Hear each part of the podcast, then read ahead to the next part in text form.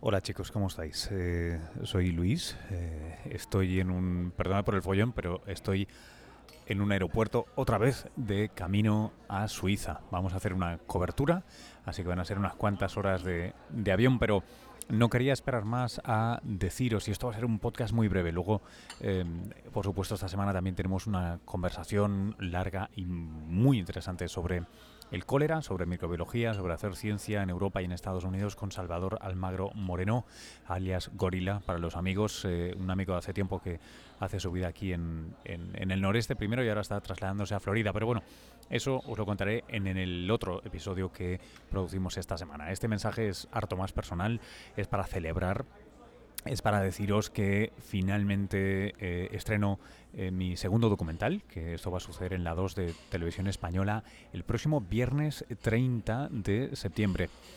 Va a ser el docu que abra la temporada de Somos Documental en la 2, eh, una cosa que, bueno, me llena de alegría. Espero que muchas y muchos lo podáis ver y lo podáis dar a conocer. Si queréis hacerlo de una manera súper fácil, podéis ir a enbuscadelfuturo.com en busca del futuro.com, lo voy a poner en las notas del podcast, y eso os redirige directamente a un evento de Facebook donde están eh, pues las fechas, eh, todo. Para aquellos que estéis en Madrid el jueves 29, yo me lo voy a perder desgraciadamente, pero bueno, eh, estoy en Washington haciendo una cosa, tenía un compromiso eh, previo para moderar un panel sobre vacunas y es una cosa de servicio público muy importante. Participa la Cruz Roja, em, la Pan American Health Organization, la Embajada Española, etcétera. Así que voy a estar en Washington organizando este panel en la Embajada Española. Pero, sin embargo, en Matadero, Madrid, el jueves, el 29 por la noche, va a haber un preestreno.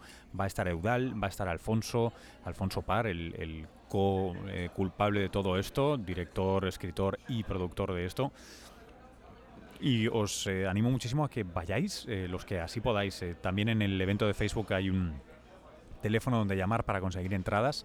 yo no os las puedo dar personalmente, pero, pero sí que sé que, que hay como 250 o 300 plazas, así que eh, ojalá, ojalá podáis eh, ir allí, tuitear, etcétera. Bueno, vamos a estar, por supuesto, tuiteando el viernes en, la emisión con almohadilla EBFDP en busca del futuro perdido, eh, que es el título de esta segunda aventura, que está obviamente relacionado con el primero, y era porque de algún modo eh, en la primera peli sabéis que en busca del primer europeo lo que hicimos fue buscar eh, nuestros orígenes biológicos, como pasamos de monos a hombres, si queréis, o de monos a humanos.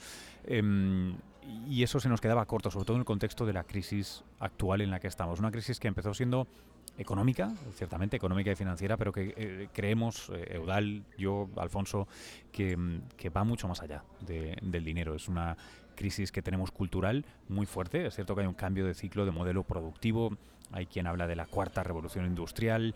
Eh, yo creo que hay muchísimo más de eso y creo que eh, Eudal lo expresa muy bien con esta línea suya que dice todavía no somos humanos, ¿no? Estamos en el camino de la humanidad. Eh, algún día lo llegaremos a ser, pero para eso tenemos todavía que evolucionar culturalmente. Y es que esa es la clave de este documental. Si el anterior fue examinar las pistas que la arqueología, la paleoantropología y la mejor ciencia nos dan sobre la evolución biológica de nuestra especie, de monos a hombres. Ahora lo que hago es introduciros el concepto, reflexionar sobre él y explicar a lo largo de la historia la idea de evolución cultural. Es decir, de la misma manera que eh, por selección natural, ¿no? De, un antepasado que no era una jirafa, acaba apareciendo una jirafa porque en ese proceso, generación tras generación, ese cuello más largo fue beneficioso más que no tenerlo, y al final tienes una jirafa. Bueno, la selección cultural opera de una manera realmente similar. Eh, eh, ha favorecido adaptaciones culturales eh, en, oposición a otras, es decir, la pólvora, el acero, las guerras, la agricultura, por supuesto, pero también eh, y yo creo, y creemos Eudal y yo, la Declaración Universal de los Derechos Humanos, el método científico, em, no lo sé, los poemas de Machado. Hay, hay muchas cosas que el concepto de selección cultural ayudan a comprender mejor y nos ayudan sobre todo a entender por qué una tras otras y sin excepción, todas las civilizaciones que han existido en el pasado, todos los grupos sociales que se han sofisticado y crecido en tamaño y complejidad, han fallado, han colapsado. Y es que, a excepción de nosotros, no queda nadie más. Y nosotros no es que seamos tan especiales, es simplemente que estamos en ello, ¿no? Bueno, este viaje nos ha llevado al Kalahari, hemos estado con cazadores recolectores, con los San, hemos visitado pinturas que pintaron, que, dibujaron o que, fabricaron sus antepasados 20.000 años, hace 20.000 años atrás. Em, hemos ido a las primeras ciudades, al nacimiento de la agricultura, en una zona que ahora es muy compleja y cuando nosotros fuimos empezaba a serlo, pero no tanto, en la frontera entre Turquía y Siria. Hemos ido hasta el Círculo Polar, hemos ido al México Maya, nos hemos, eh, hemos buceado en cenotes eh, para encontrar pistas de pasados cambios climáticos que afectaron a una civilización tan grande como, como la Maya eh, y hemos querido reflexionar sobre qué lecciones podemos extraer del pasado para tomar hoy mejores decisiones, para granjearnos un futuro mejor.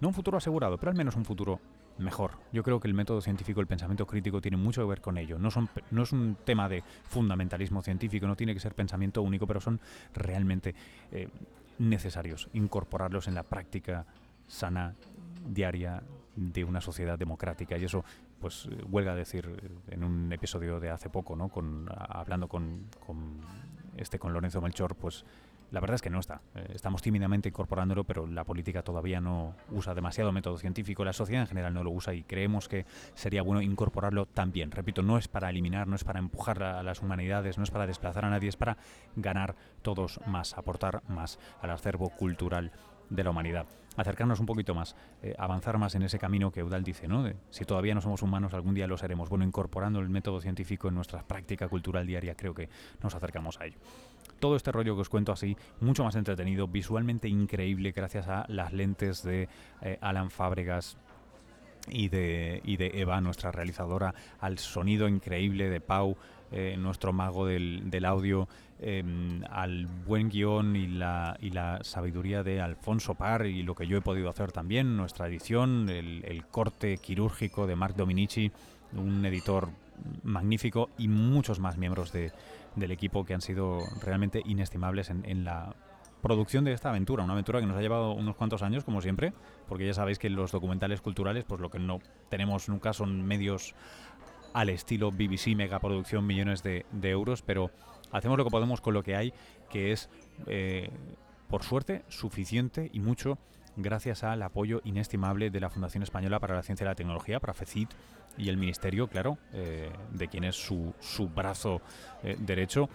Eh, también a la Fundación La Caixa, por supuesto, a la coproducción y la valentía por aceptar proyectos así de arriesgados a Radio Televisión Española, al, Departamento de Culturales de Televisión Española, que se anima a hacer estas locuras con nosotros y a muchos otros. por supuesto, al gobierno de Turquía, al menos al de hace tres años, le tenemos que que agradecer que nos ayudara mucho a producir en su país y que nos atendieran fantásticamente. Lo mismo con Finlandia, em, México también. En fin, ha sido un, viaje súper, súper bonito. Kananga nos ha ayudado mucho con nuestra aventura africana por segunda vez eh, en, este, en este segundo documental. Y en fin, la, la, lista es muy grande y está al final del documental los créditos. Espero que no lo corten antes, si no ya lo copiaré y pegaré en la página del evento. Deciros, chicos, que aunque esto es el método, el método.fm, Hoy la URL que quiero que vayáis a visitar es enbuscadelfuturo.com. Allí os lleva el evento de Facebook. Si no, por supuesto, id a mi página de Facebook, ya está allí. Es el evento destacado, está